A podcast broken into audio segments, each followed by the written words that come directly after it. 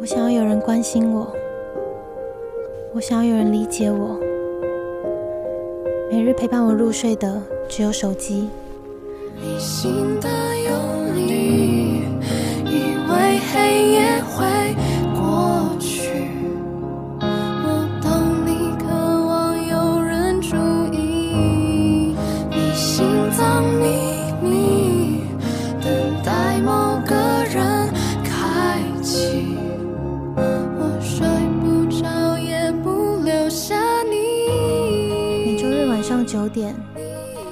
世界还没变好，所以失眠。不再焦虑，陪你入睡。欢迎收听世新广播电台 AM 七二九，这里是世界还没变好，所以失眠。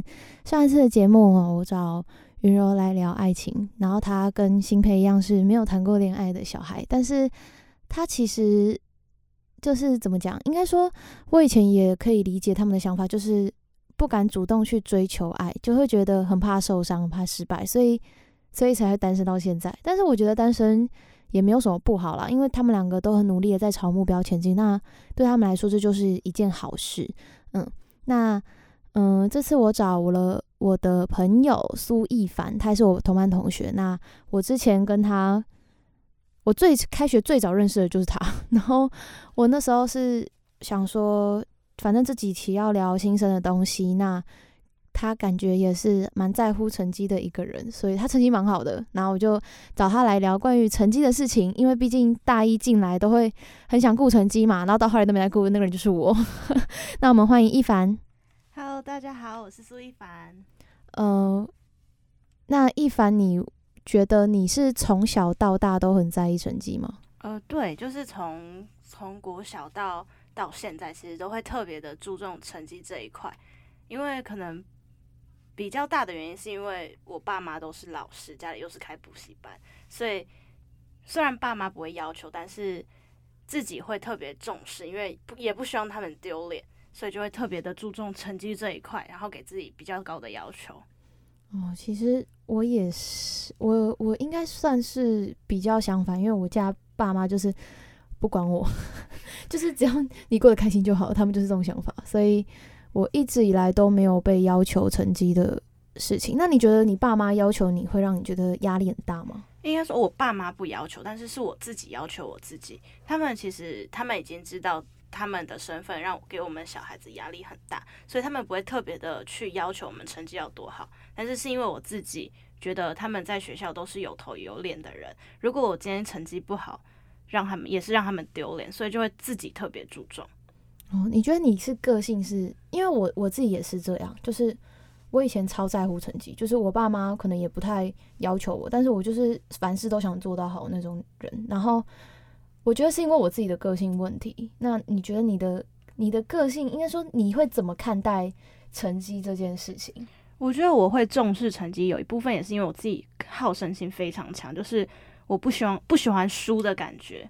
哦，对，所以就会特别的去想要赢过别人，尤其是如果有考好的一次，像我之前是国中考考了一次第一名之后，就会更重视，就会觉得我我有能力考第一名，但是如果掉下去的话，就是我自己的问题，所以我好胜心超级强，就很容易因为自己考不好，然后就会很难过这样子。哇，我真的是我已经，我好像上次第一名是国小哎、我国中都再也没有过第一名。但是我也只考过那一次第一名，就再也没有过，就是都在就是前五、前十这样徘徊了。其实我到现在开始会很后悔，就是自从我读了世新啦，我就觉得就算不为了成绩，为什么我当初没有好好念书那种感觉？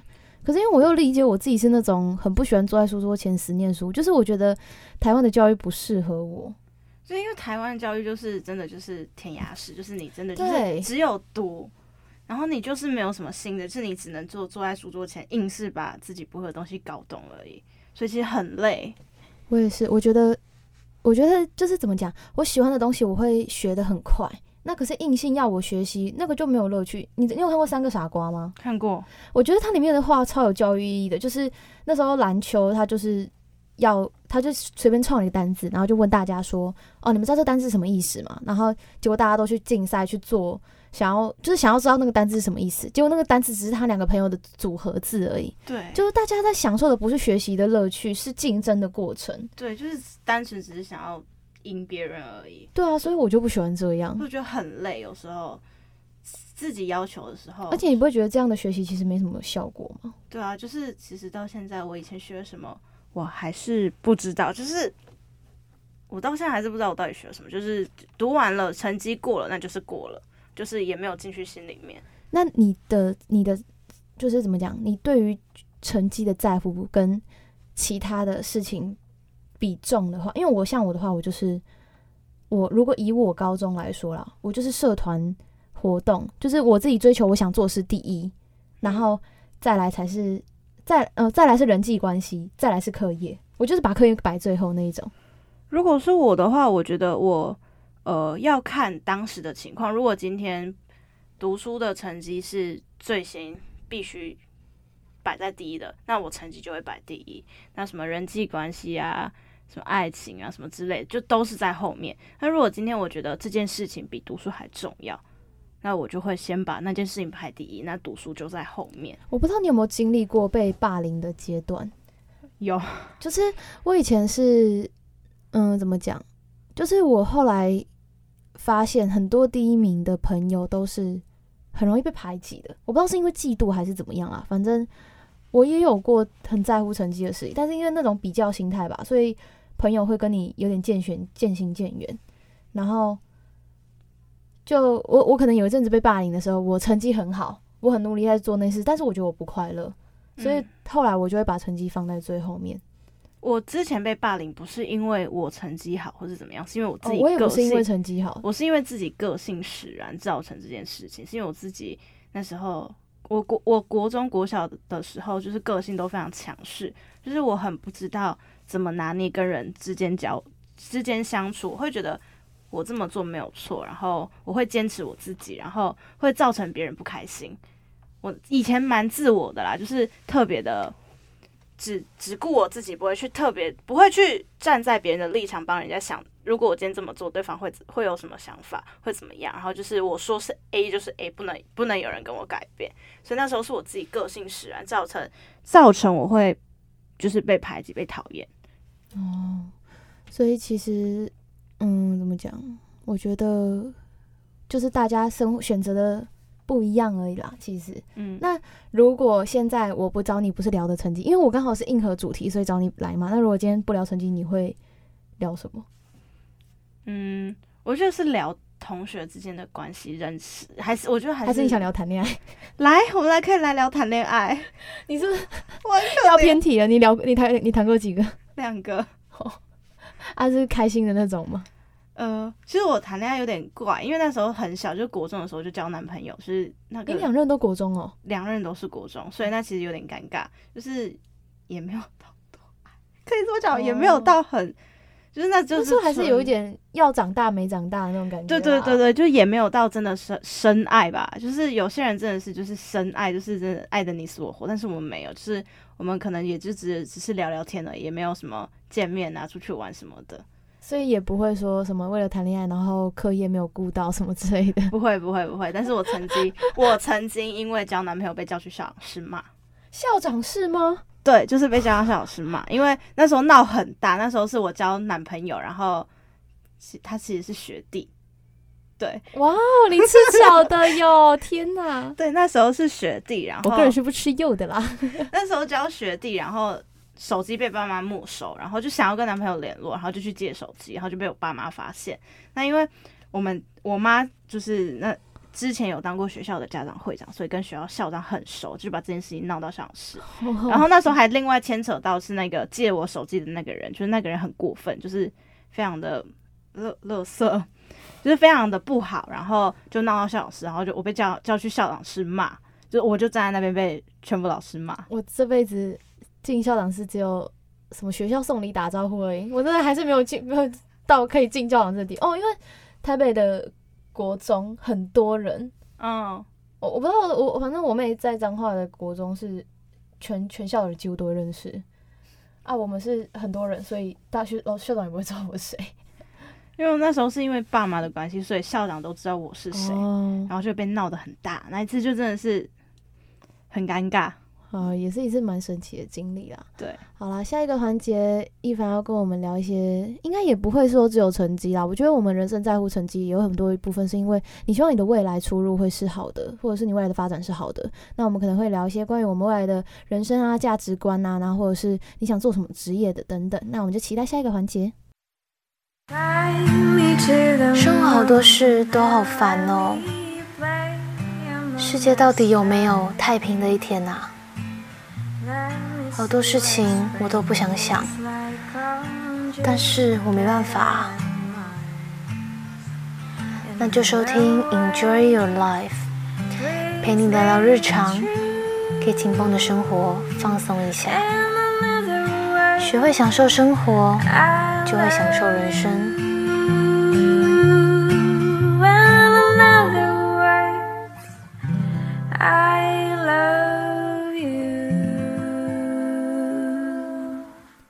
欢迎来到单元 Enjoy Your Life。那呃，这期呢是要跟苏一凡聊他的事情，但是我要想先提一件事情，就是前阵子国庆日，然后我虽然这这几期都没有跟大家聊一些时事的东西，但希望还是大家可以去关注一下，因为国庆日也是蛮重要的一个庆典。那那天我在记者营，所以我觉得没有看到庆典的过程蛮可惜的啦，但是。参加记者营也是很好玩的一件事情，就想说，嗯，还是有收获，那就好了。那回归刚刚的正题，我发现我没有跟苏一凡聊我们两个怎么认识，所以大家都不认识你是谁。我只说你是我同班同学而已。你还记得我们那时候是开学的时候，然后我第一个就找你讲话，因为感觉你只有你会理我。那时候是我们还上去，还跑去上厕所。我们两个那个时候是应该是新生实业。然后我们两个坐隔壁，然后我上厕所就说走，要不要一起去上厕所？我们两个就跑去上厕所才变熟的。我觉得我跟苏一凡很特别，是我们两个，我其实很我我觉得那种刻意维持人际关系其实有点累。然后可是我跟苏一凡是那种想到的时候会找一下，没想到就算了。但是我们在班上还是有固定很好的一群人，但是也不会说我跟苏一凡不好，就是就不会说因为没有见面没有聊天，然后就变成很陌生。对，而且我每次。遇到他都是一些很奇怪的事情，例如说什么今天就是录节目啊，啊上次就是去夜店喝，不是夜店啊，去戏舞会喝酒的时候，然后对我直接在他家我暴吐哎，我的手机壳还被他的吐弄弄手机壳吗？有吗？有鞋子而已吗？手机壳啦，鞋子不是我啊，鞋子是我啦，然后笑死我那时候就是，反正我我不知道我每次遇到苏一凡，我都觉得我自己在很做很荒谬的事情，就是非常荒谬的。只要我遇到他，就会做一件很荒谬的事。我上次去戏舞会的时候，然后我想说夜店的酒很淡，因为我自己是酒量算蛮好的人。然后可你知道酒就是不能灌得快，然后我就因为我那时候下午吃的时候，你知道戏舞会已经不像是普通的夜店那么嗨了。然后你下午吃，你就看到一群丧尸在跳，你就觉得很像智障。所以我就我就那个时候。我他就跟我说，哦，你要多喝几杯再下去。我说好好好，然后我就五分钟内喝了快四杯吧。然后我下去的时候，我就已经开始呛，然后回来就已经失去意识了。后来直接倒在那个夜店的沙发上面。对对对对叫不起来。然后我就想说，我我真的对于那段真的没什么记忆。然后我只记得他们跟我说，我一直去亲汉娜，就前几期来的嘉宾。然后我就一直跟他说，我好爱你，我觉得你好漂亮，好可爱哦。然后我还在隔，我还因为。不是有包厢吗？然后甲班一个包厢，乙班一个，丙班一个。然后我就一直喊说：“我好像认识乙班那个陈。”不要讲出来，超尴尬的。我就觉得我怎么……哎，我以前喝酒都只会睡觉而已。然后我觉得那天是真的太嗨了。我整个在做的是，哎，还好我口德很好，我没有在我没有在喝醉的时候讲人家不好的话。不然我就不会被送回家了。有够荒谬，真的，我也觉得很荒谬。然后我醒来的时候已经在苏一凡家了。我我我拿着呕吐袋在他家，我我我记忆直接接到那一环。我昨天连上计程车什么的，我都一点记忆都没有。就是我们两个女生，我跟汉娜两个人把她扛上去我家，我家还在二楼，还在斜坡的对，还在斜坡顶。然后我整个超觉得超荒谬的。然后我想说。不对啊，我刚刚不在夜店吗？然后醒来，嗯，我怎么在这里？醒来四点，我们还煮玉米浓汤喝，超可怕的！我真的觉得，哦，真的是大家理性饮酒，好不好？就算你知道你自己酒量很好，你也不要灌很快，真的灌很快，真的灌太快，真的是会会扛不住哎。对，会扛不住。还好苏一凡跟汉娜没有喝。不然我就完了。幸好我是一个理性饮酒的人，最多两杯下去。对，然后哦，然后我之前在之前跟你讲话就是什么，我们两个心情不好之类的。嗯，只要我们见面，基本上都会是作息长谈。对，然那就是作息长谈，然后神经有病这样。然后聊心里话。哦，我觉得夜店的时候，那个真的是我大学可以拿来唱秋的事情。好荒谬！就是大学要疯狂一次啊！我讲这件事已经真的足够疯狂。哦，我大学还做过一件很疯狂的事，我前几天去骑脚踏车，骑了六个小时，半夜疯了，淡水，超累。真是有病 哎、我就我就人生一直，我就觉得大学就是要玩个够。可是我骑来回，我骑回来踢一退，我想说，我可以不要折磨我自己吗？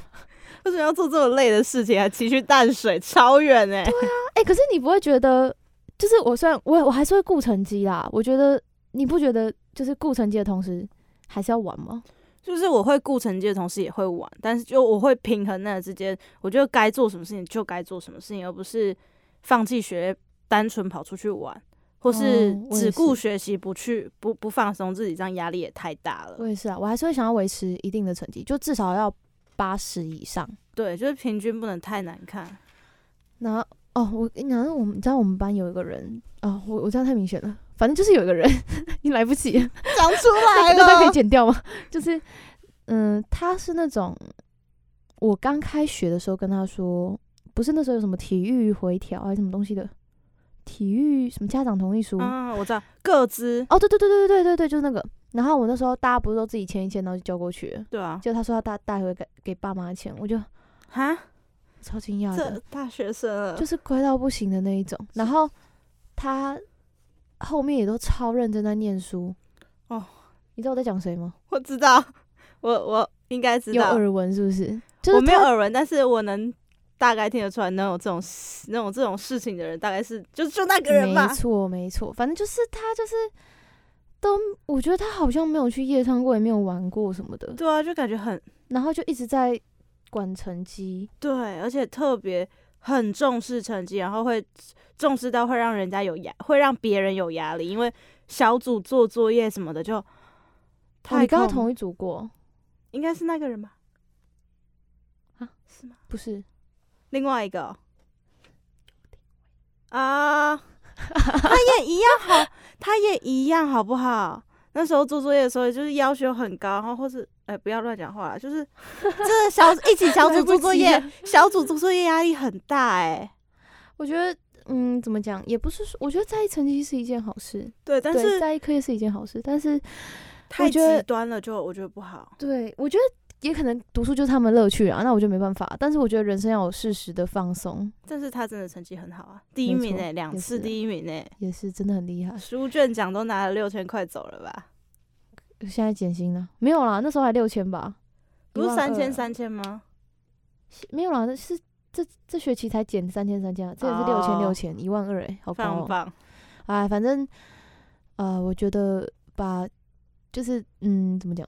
我会找一凡来，是因为我原本要找那一位朋友，但是他拒绝我，我然后我就找一凡来，因为我觉得一凡跟我比较 match 比较像正常人，比较这样讲好坏能聊。不是就是因为一凡是知道什么时候该玩，什么时候该念书的人。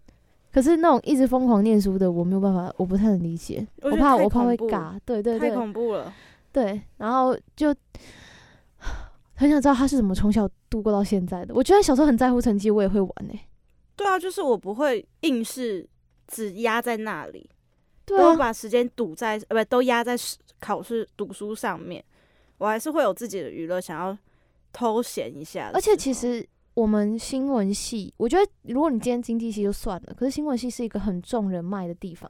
对啊，新闻产业才不管你成绩怎样嘞，你只要你只要你的实作能力够强，你的人际关系够好，你在新闻业就混得下去。一也不是这么说啦，也就是也要有一点知识含量。对啦，也要有知识，要有基基本的什么理论之类的。但是我觉得人际关系也很重要。对，没必要把自己压到这么高。对我，我跟你讲，就是我很多现在在当记者的学长姐，他们就是说，你进入新闻业，你有你有没有独家，你有没有东西可以写，就是完全是靠人脉。真的是靠人脉，就是你认识的人多，你得到的独家就会多。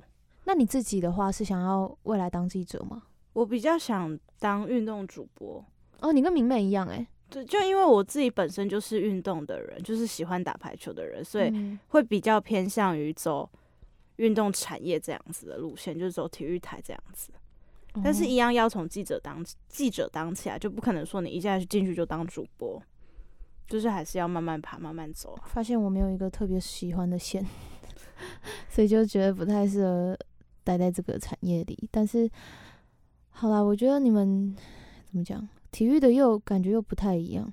嗯，就跟一般的线走的哎、我问你哦，你会对政治有兴趣吗？不会，我我也是，我完全就是学校那政治学看一眼就是我不会选的课，完全不想碰政治。可是因为他们说，我之前应该说，我比较有兴趣的是医疗或者是软性的，就是嗯我很喜欢那种，像之前报道者有做一篇是关于手语的，因为台湾现在手语资法很缺，嗯，所以我就很就是很喜欢这种很弱势或者是、哦、比较比较不这么政治啊生活线，就比较对对对对对，比较一般人不会去碰到的线我。喜欢去看那种没有大家比较不会去关注的东西。嗯，我觉得台湾有很多角落还是需要被关注的。对，然后，可是我学长姐他们是跟我说，你以后当记者你才没有选择嘞，你就是每个线都要跑。对啊。然后我就觉得想要跑政治线觉得很烦。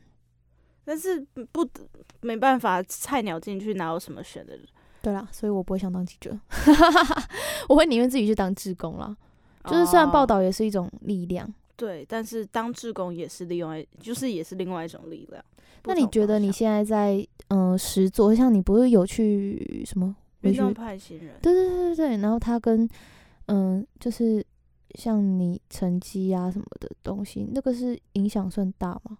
那个我觉得跟成绩影响不大，因为其实运动拍行人他主要也是都是在培训赛事主播啊、记者这一方面的，他不会特别要求说你一定要成绩多好，都会写才能当才能进去，但是你要有基本的常识、基本的呃仪态，就是说话的仪态啊，说话的。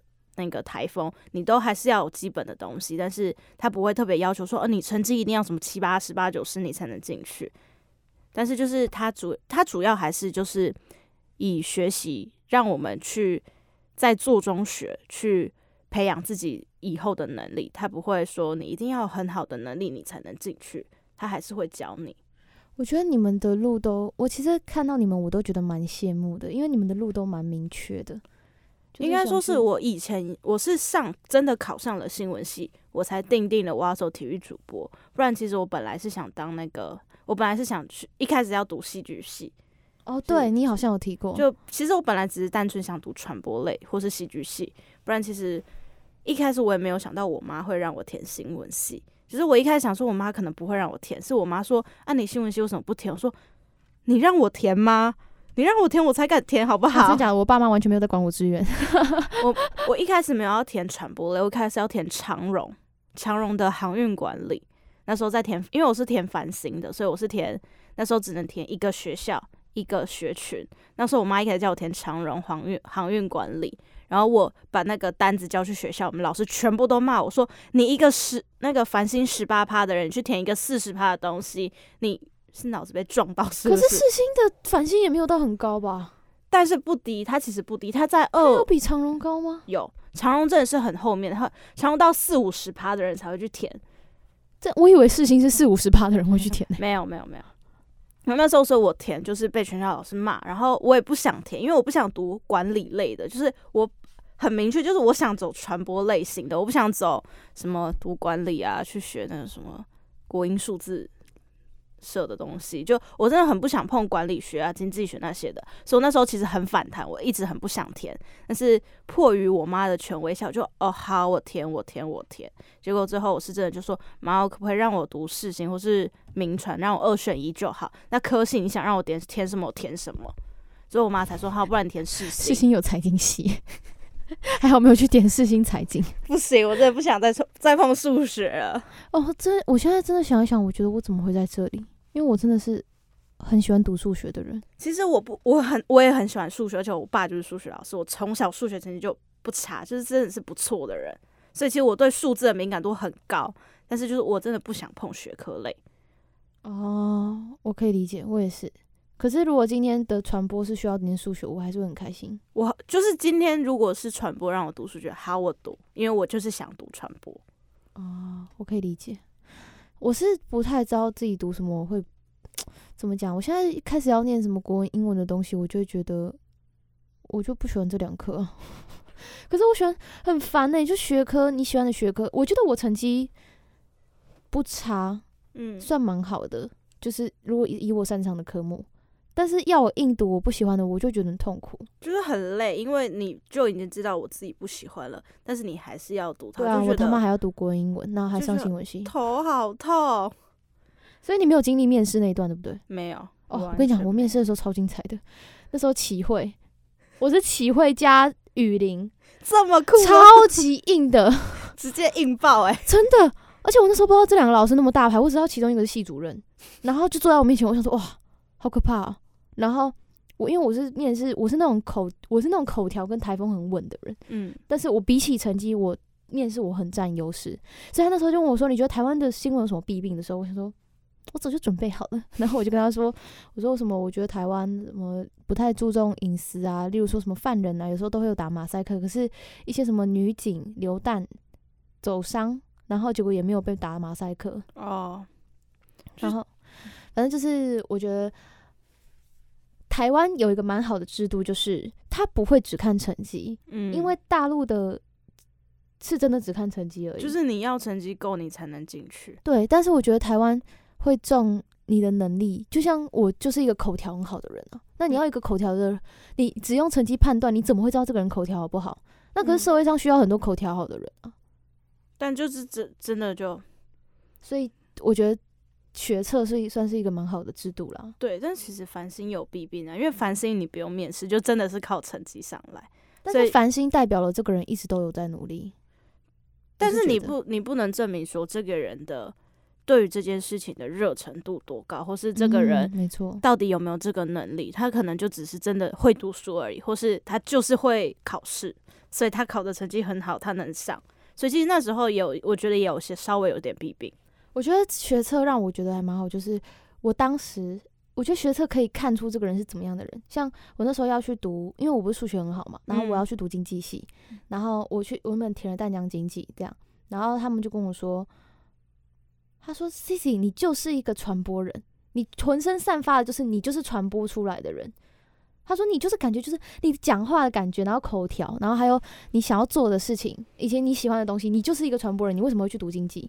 然后我学测的时候，就是面试，后来面试分数就很高，我就嗯感觉到我就是应该要走这条路才对，我不应该去读经济。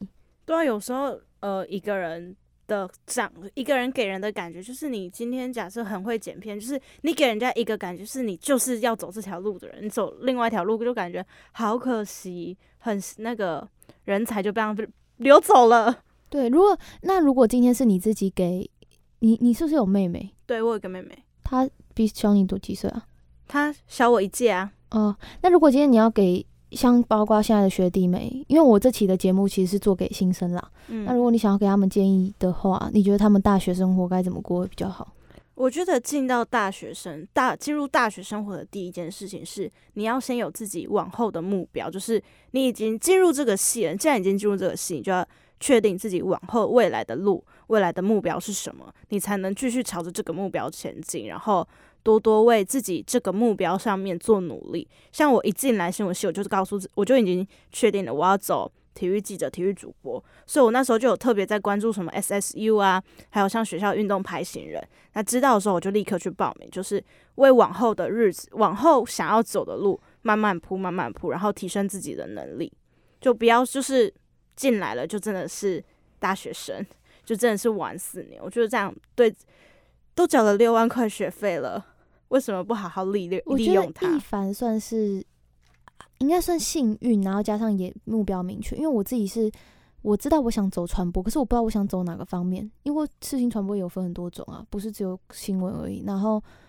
我已经读了一年，才发现我不喜欢新闻这件事情，嗯所以我才我觉得应该怎么讲？可是还好我有尝试，因为有些人现在我已经写过很多篇稿了，所以也没有到很多篇啊，但就是蛮蛮多篇稿的，所以我才知道说我不喜欢新闻这件事。但是有些人现在还没开始写稿，他不懂，然后他等到大三可能小世界开始，他才觉得他不喜欢，那已经很晚了。真的太晚了。所以我觉得学弟妹要先去试，真的先去试，就算你不知道你喜不喜欢，你也先去试。那如果像一凡一样是那种他进来就可以先确定他目标什么，那当然最好啊。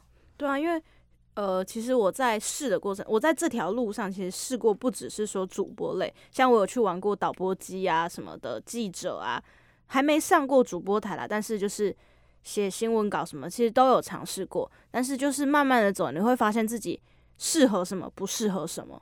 然后，既然如果真的想走这个，有觉得自己能力不足，就要慢慢去提升。嗯，我前几天我记者营有一个环节叫薪火相传，然后我们就是要跟学长姐聊天，然后我就问说，因为我自己就是那种什么都有兴趣的人，然后我就说，可是这样会被说专而不呃，就是广而不精，嗯，然后该怎么办？然后学长姐就跟我说，我觉得你应该先把成绩顾好，因为你就如果你今天要精的话，你顾好一项成绩，那其实就已经把那个学科有达到一个境界了。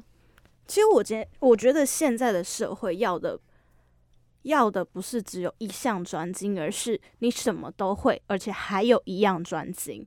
那其实我们拍戏人很那时候我们就很讲，究是你每一项基本上你基本的轮呃基本的概念你都要会，那但是你一定要有一项你一定你不能被舍弃掉的东西，就是你至少要有一样是你可以精，对你不能被替代掉的东西，不然大家一个都会的东西，那如果有一个人比你更强的话，他就把你取代掉了啊，那你就就真的失去了东西。那如果今天一个像是任何一个像转播团队，他有时候就是有人没办法出席、没办法到的话，那如果你今天有另外一项可以做的工作的话，那你就会是被重视的那一个。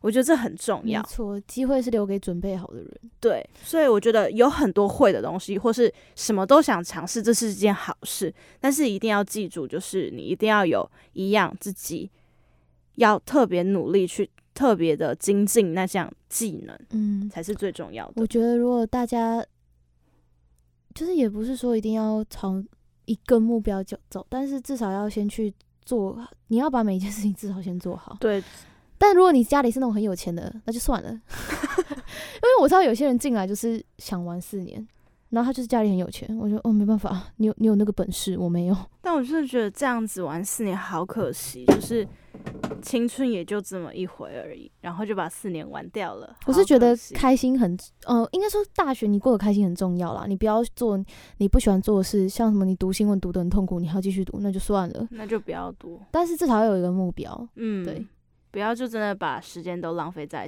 玩上面。然后也建议各位学弟妹顾一下成绩，因为奖学金什么的其实蛮用得到的。对，而且毕竟出了社会，大家还是看成绩啦。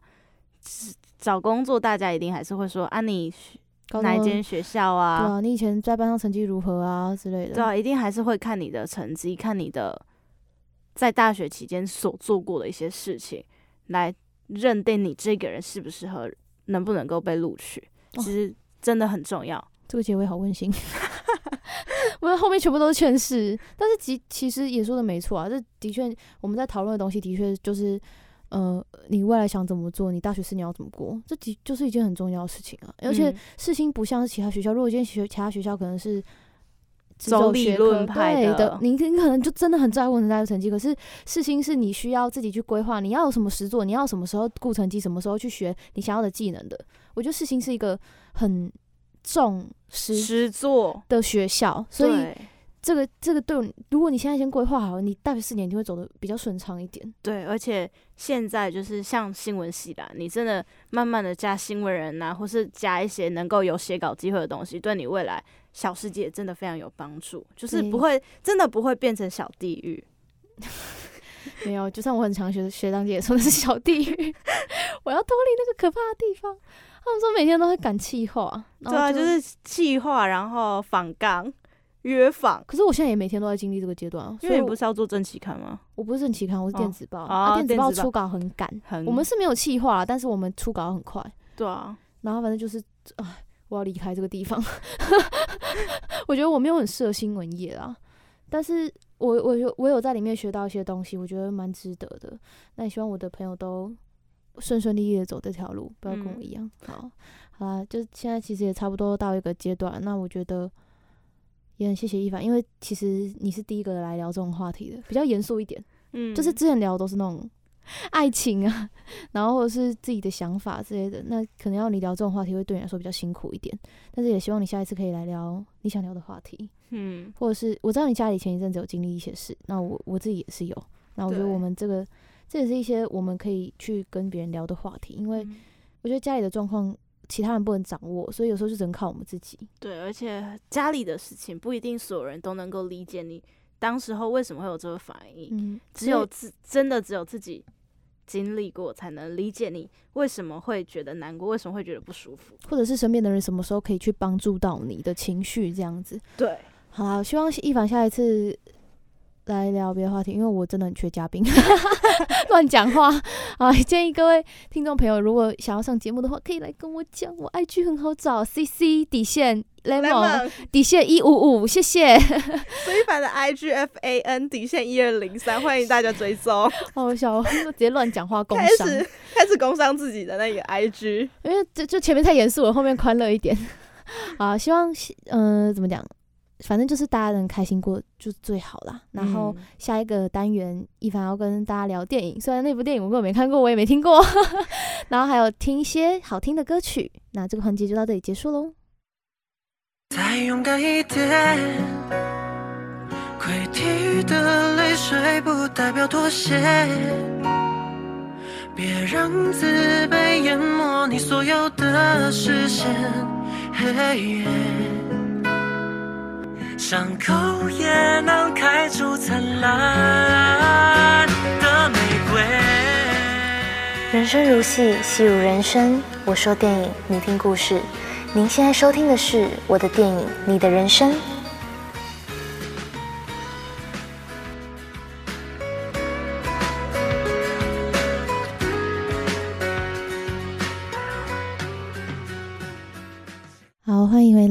个单元是要介绍电影。那苏一凡想介绍什么电影？我今天想介绍呃郭敬明导演导哎、郭敬明写的他的书《悲伤逆流成河》翻拍成电影同名的电影。郭敬明是有拍《小时代》的那个吗？对对对对对，就是《小时代》的那一个。哦，他的都很文青气息的那种电影。我很喜欢郭敬明写的东西拍出来的电影，因为我觉得他拍出来的他的故事写出来的东西，你只有经历过的人，或是有遇过这些事情的人，才能真的感同身受主角到当时候的想法，当时候为什么会难过什么的。你有看过郭敬明本人吗？没有嗯，很矮，很矮，那我知道很矮，他很矮。而且说话很细，他的声音很细。嗯，我觉得真是文青型的啦。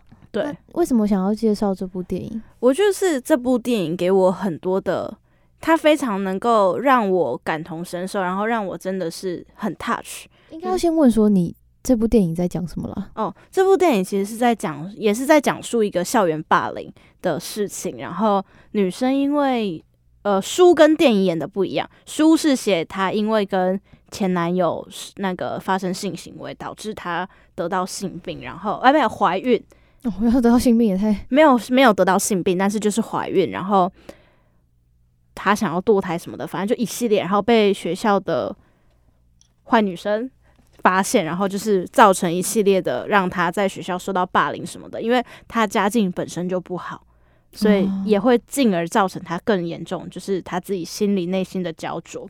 那是呃，电影演的是因为他妈妈的工作是就是帮人家按摩，然后因为爸爸，我记得爸爸好像是早逝，所以妈妈其实也很辛苦，但就一个人顾着他们。那因为这个按摩这个行业在过去是一个不太好的工作，就是大家都会有刻板印象，呃，可能就是不太好，就是就是那种嗯嗯嗯四八八大行业嗯之类的。嗯嗯所以那时候其实这个行业并不受人欢迎，所以在大街小巷下的大街小巷，大家都并不认同他们这一个家庭。那他因为妈妈的工作帮一个熟客按摩，然后那个人用到女主角的毛巾，哦，我好像看过这部电影哎。，对，然后导致她得到性病，但这个性病不是因为她自己自己有性行为而造成的，是因为她妈妈的工作那个人所造成这件事情发生。那她自己也不愿意，那最后还是被发现了，然后就被大家排挤什么的。然后最后造成这件事，造成呃，最后女主角是自杀。那造成这个原因是因为她有一个从小到大就很好很好的同学，男生男男性朋友，然后跟他非常的好，然后对他对他真的就是妹妹照顾这样子。然后因为是邻居，所以也特别知道他的家境，知道他的环境这样子。那最后因为那个男生有认识另外一个女生，然后是。在这个应该是说是四个人的故事，有两个是姐弟，双胞胎姐弟，然后男男邻居跟女主角。那那个女生就是有一个女生，她的那个男生认识的新的女生，然后最后因为误会，然后被别人误认为是男主角男生的女朋友，因为。他们班有一个就是恶霸女，想要针对女主角，然后就以为她是男主角的女朋友，然后就直接传讯，就直接找校外的那种恶霸传讯息跟女主角讲说你是叉叉叉的女朋友，对不对？然后去哪里找他？王瑶那个女主角当下就觉得说，哦，他只是传错讯息传给我了，误会了，他就直接把讯息转传给那个双胞胎姐姐，结果造害那个双胞胎姐姐最后被杀害，就是。呃，被逼到那个大楼外摔死这样子，然后大家都认为女主角是杀人犯，是她造成这件这个意外伤亡。结果，但是这件事情只是因为王瑶不知道那个讯息是真的传给他的，就直接转传出去了。结果大家都认为他就是杀人犯，所以就也继续攻击他，然后呃，对他造成就是对他一系列的霸凌，然后让他自己也承受不了。然后我觉得这一个电影里面最。女主角讲了一个很深刻的话，让我记得很。他说：“你们每一个人都不会知道自己做的事情有多恶劣，你们都觉得自己没有做过。事情过了之后，就是笑笑也都忘记，就觉得说没有啊，我哪里做过了？我有做过吗？你们都不知道自己对那个人伤害有多深。”我觉得这个话真的非常的刻骨铭心，就是每个人都不知道自己其实当下做的事情对这个人会有什么伤害。嗯，只觉得自己很好，什么事情都没有做错。我有听过一个，我最近也是听到很相似的话，他就说，而且是我现实生活的朋友，不是电影。他说，每个人都会觉得自己是好人，所以你可能在背后说别人不好的时候，你只会觉得说，那是我的情绪发泄啊，我在讲。可是大家都知道，口嘴巴会互相传话，所以你当你有有要讲的时候，你就要有勇气。这件事情会被发现，你就要确认，你就是要坚定你的决心。你就你你只既然你要讲，你就要坚定你自己会伤害别人，而且你是真的，你是本意就要伤害别人的。如果你愿意讲，你要讲出来的话，不要再说什么我没有伤害别人呐，我很善良，我只是想要把事情，呃，我只想要把情绪抒发出来而已。但大家大家都明白，对方在伤害你，你也在伤害对方，所以我觉得一凡说的话的那个。也让我觉得蛮有感触的啦。那我刚刚听下来，我觉得我自己也看过前面那个毛巾那一段。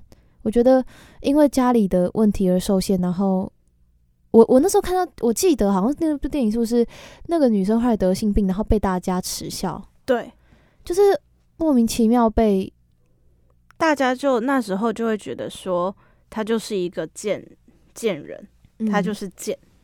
我觉得这个很伤，虽然说男女的名誉都一样，但其实。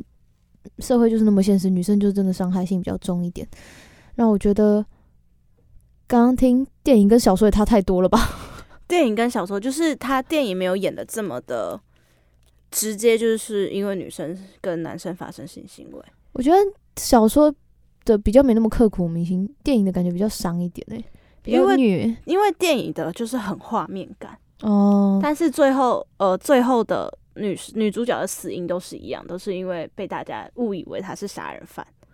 哦，我觉得，哎，这种电影其实很能反映。你不要觉得这种很狗血，我真的很多看到那种下面在那边说什么创作啦，怎么可能世界上有发生这种事？真的有，世界上没有什么不可能的。我真的再提再扯的事情我都听过了。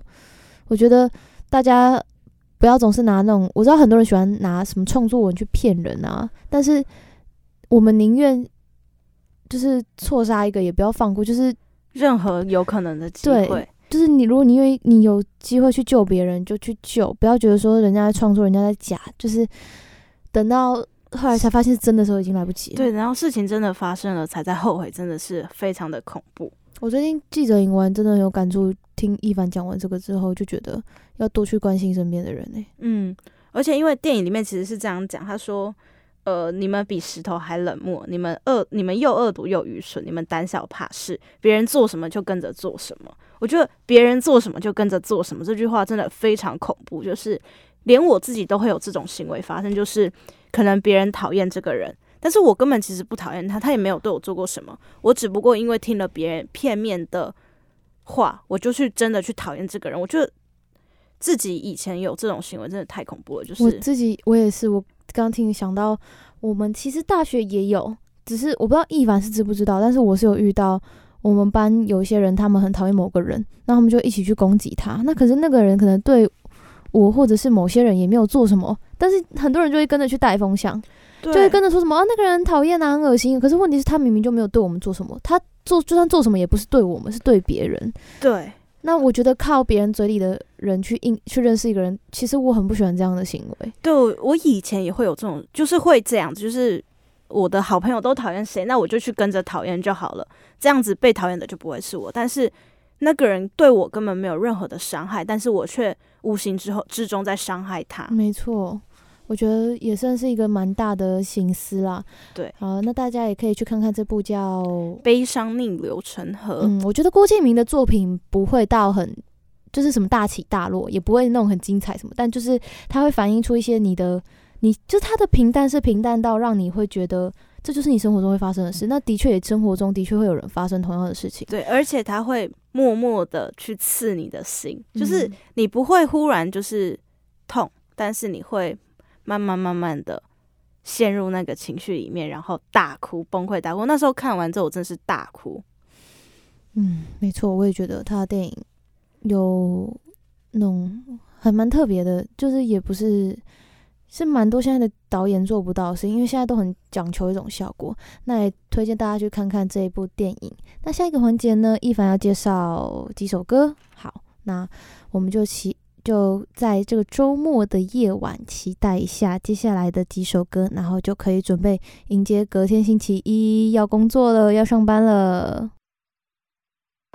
星星藏进星夜，还有人没睡眠。海洋藏不住我对你的思念。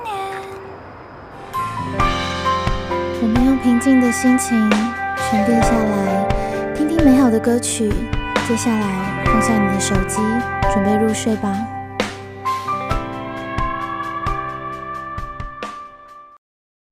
好，欢迎来到单元编织梦的入口。那第一个第一首，一凡要介绍什么歌？呃，我想介绍往张惠妹张惠妹的灵魂尽头。那这首歌其实就是《小时代四》最后一集的主题曲。那我会选这首歌，是因为我非常我也很喜欢郭敬，就是我很喜欢郭敬明。我刚刚有说嘛，我很喜欢郭敬明的戏。那《小时代》就是他其中一部作品。那这一部戏也是让我哭很久的，而且是每次看每次必哭。那我会选这首歌，是因为我觉得他这首歌真的在进去对应到《小时代》的剧情什么的都非常的戳心，就是它很多剧情啊，很多歌词的内容都非常的让我会去觉得那时候的我真的有同样的感觉。嗯，呃我刚刚也稍微听一下，我觉得算是蛮会让人家感动的歌啦。对，嗯，那我们就一起来听一下这首《灵魂尽头》。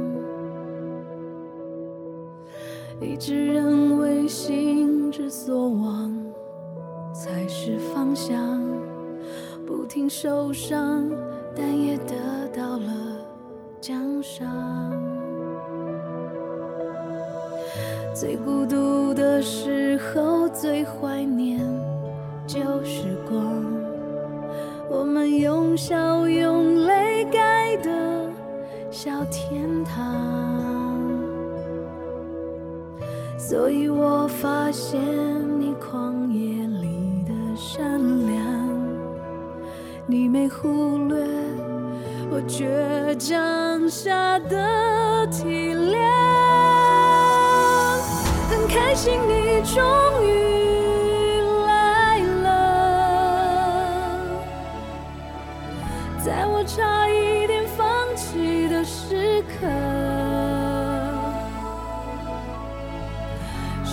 从不停留，你却频回首，直到灵魂尽头还是守护。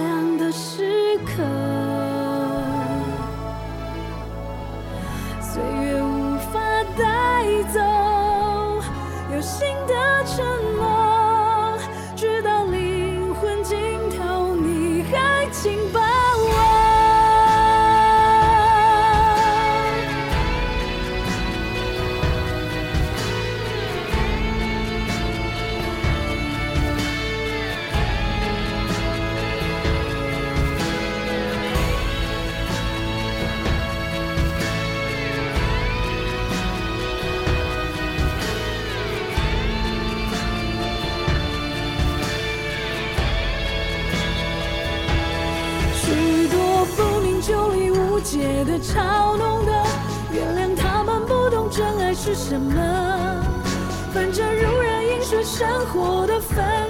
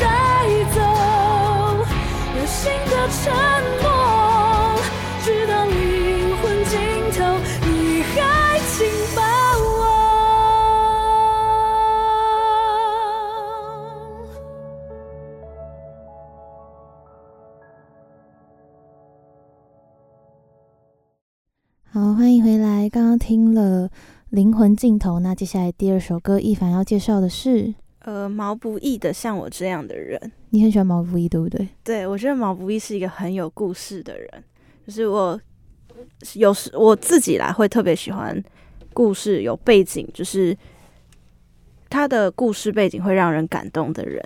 嗯，那这是一个什么样的歌？呃，这这是一首他那时候在写给像是在说自己的歌，因为他毛不易写歌都都会是以自己出发，会以自己当时遇到的事情、经历过的事来写一首歌。我会喜欢他的歌，都是因为我我自己啦，喜欢一首歌都会特别的会去注意歌词的部分。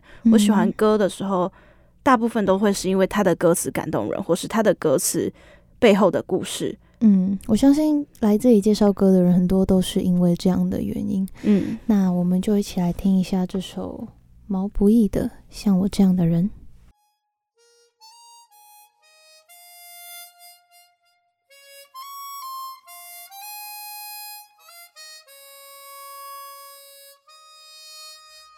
像我这样优秀的人本该灿烂过一生。怎么二十多年到头来，还在人海里浮沉？像我这样聪明的人，早就告别了单纯，怎么还是用了一段情？去换一身伤痕。像我这样迷茫的人，像我这样寻找的人，像我这样碌碌无为的人，你还见过多少人？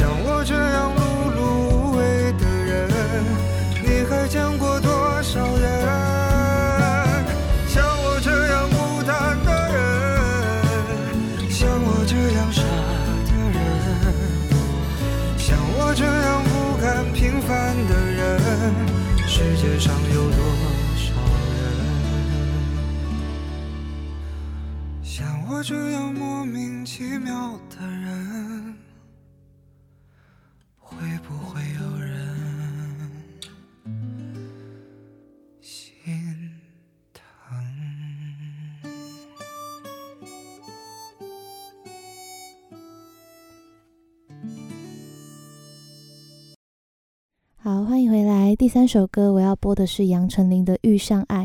我觉得这首歌的歌曲比较活泼一点，那希望大家在面对礼拜一的时候，可以保持着快乐的心情，然后也可以遇上爱。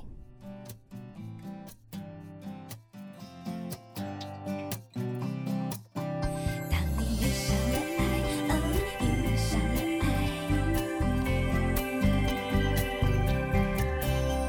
我问爱情有没有站牌，没有线索可猜？我问邂逅什么时候来？我该用什么心态？等一份情走进下个现在。让未来有惊喜意外。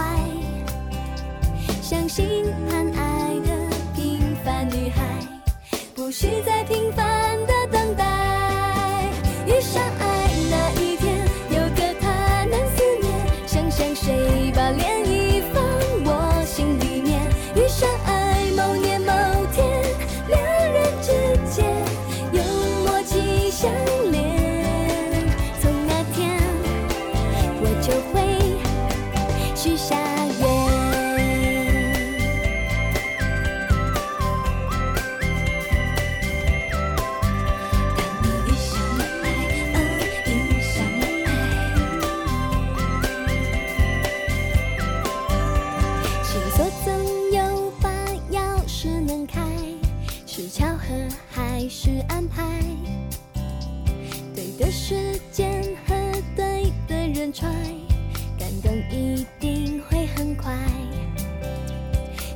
分清走进下个现在，让未来有惊喜意外。